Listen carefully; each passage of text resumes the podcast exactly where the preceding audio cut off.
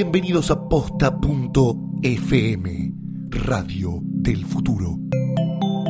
A continuación, las respuestas a todas las preguntas que no te dejan dormir de la mano de querida Rosalba. Querida Rosalba, una amiga borracha se levantó a la amiga de un chico con el que se vio algunas veces. Ahora se siente mal porque no sabe cómo seguir con el chico nuevo. No sabe si tiene que decirle la verdad o no hablarle nunca más aunque le guste mucho. ¿Qué le puedo aconsejar? Amiga sobria. Querida amiga sobria, el chico nuevo puede enterarse de lo que pasó entre tu amiga y su amigo en cualquier momento y por cualquier medio, incluido su amigo. Así que el consejo que yo le daría a tu amiga es que se adelante y lo cuente primero ella. Puede ser que sea un deal breaker, pero por lo menos se habrá retirado a tiempo, y si no lo es, bien por ella. Mis queridos oyentes, bienvenidos a un nuevo episodio de Querida Rosalba. Soy Rosalba Pico Estrada, arroba Mary-Rocks en Twitter. Y Querida Rosalba es el podcast que tiene como objetivo resolver todos los problemas que no te dejan dormir. Si me necesitas, me escribís a querida Rosalba, arroba posta.fm y no importa qué tipo de problema tengas, Rosalba resuelve. Hoy tenemos algunos problemas de amor, un problema familiar y por supuesto algunos tips para que nadie chusmee tus modales por WhatsApp. Escuchemos la primera consulta.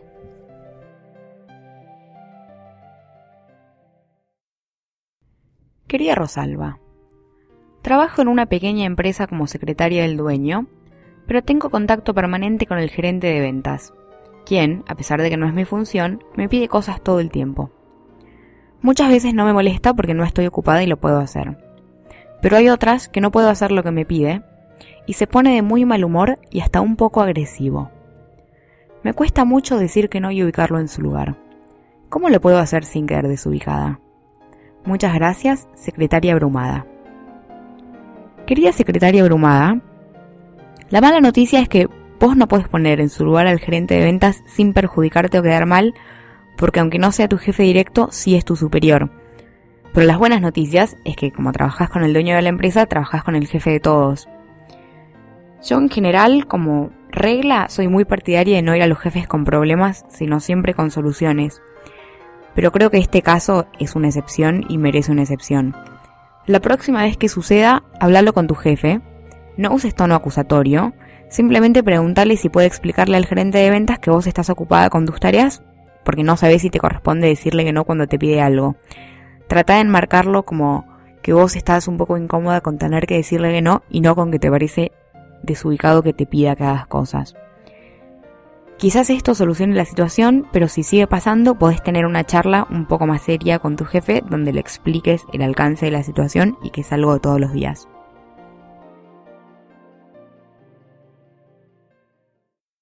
Consejo de querida Rosalba que no debería ser necesario, pero desgraciadamente mirando el timeline de mucha gente me parece que tengo que hacer. No le saques fotos a la gente en la calle para burlarte o hacer comentarios maliciosos. No está bien.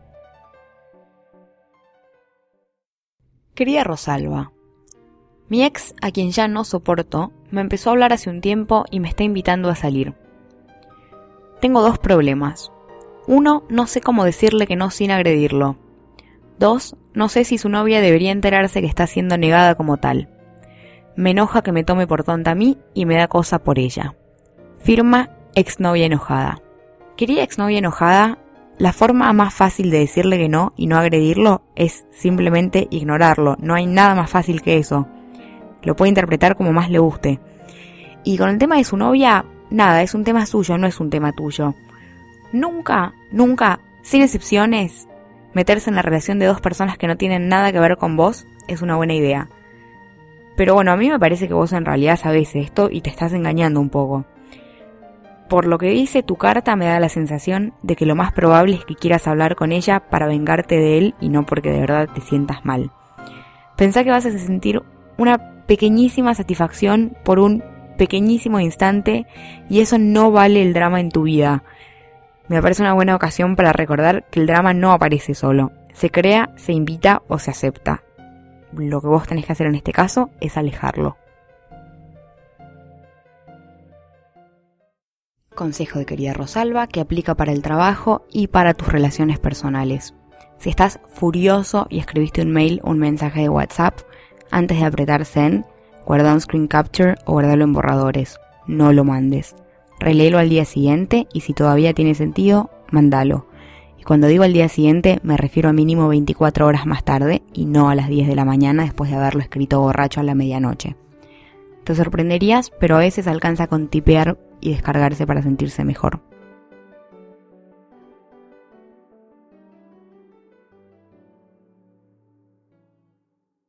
Querida Rosalba, siempre tuve ganas de pasar un tiempo estudiando en el exterior y ahora que me recibí, tengo la oportunidad de postularme para hacer un posgrado en Estados Unidos. Sin embargo, nunca imaginé que estaría de novia para este momento. Y la verdad es que se me hace muy difícil pensar en estar dos años en una relación a larga distancia, ya que prácticamente convivimos y no me imagino estando lejos de él. Por otro lado, en mi profesión hay poco trabajo, y esto podría permitirme tener mejores posibilidades a futuro.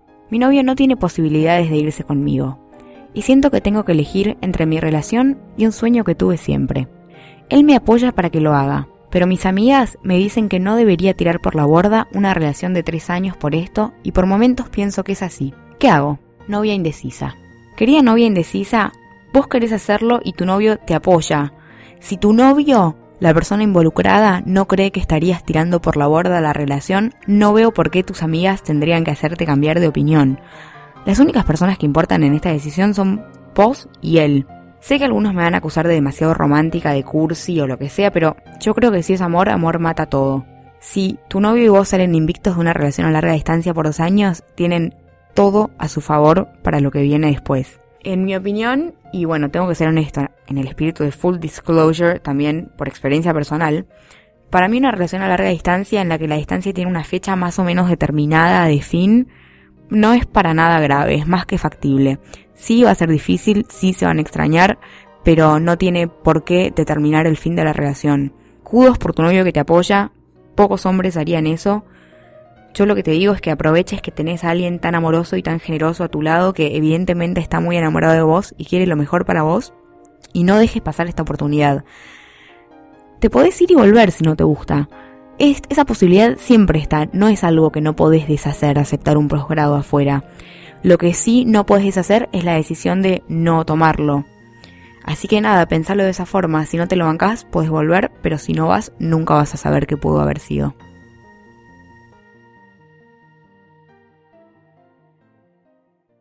Un consejo de querida Rosalba para cumpleaños, fiestas de recibida o cualquier evento de amigos donde haya gente que no conoces.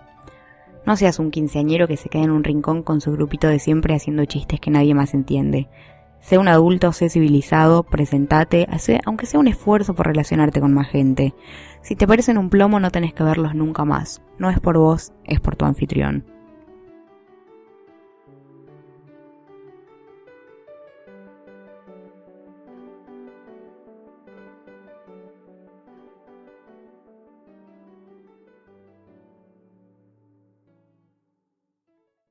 Mis queridísimos, sí, así de rápido llegamos al final de Querida Rosalba. De nuevo, si me necesitan, me escriben a queridarosalba.posta.fm para solucionar cualquier tipo de problema. Como siempre, fue un placer leer sus consultas y resolver, o al menos tratar de resolver sus consultas. Y espero que haya sido un placer escucharme. Nos encontramos de nuevo el próximo miércoles en otro episodio de Querida Rosalba.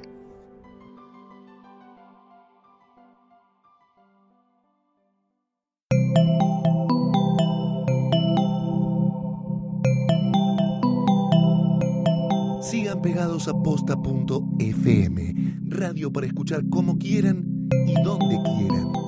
Posta.